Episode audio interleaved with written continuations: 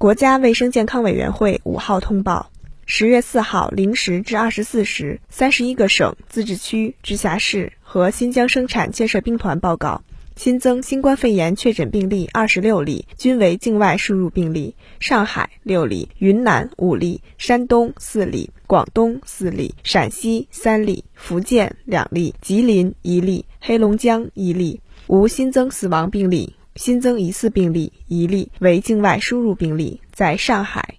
当日新增治愈出院病例二十七例，解除医学观察的密切接触者一千七百一十人，重症病例较前一日减少一例。境外输入现有确诊病例五百二十二例，其中重症病例两例，现有疑似病例一例，累计确诊病例九千一百六十六例，累计治愈出院病例八千六百四十四例，无死亡病例。截至十月四号二十四时，据三十一个省、自治区、直辖市和新疆生产建设兵团报告，现有确诊病例八百五十六例，其中重症病例三例，累计治愈出院病例九万零七百九十二例，累计死亡病例四千六百三十六例。累计报告确诊病例九万六千二百八十四例，现有疑似病例一例，累计追踪到密切接触者一百二十万两千八百四十三人，尚在医学观察的密切接触者两万七千五百二十六人。三十一个省、自治区、直辖市和新疆生产建设兵团报告新增无症状感染者十五例，均为境外输入，当日无转为确诊病例。当日解除医学观察十例，均为境外输入；尚在医学观察的无症状感染者三百四十八例，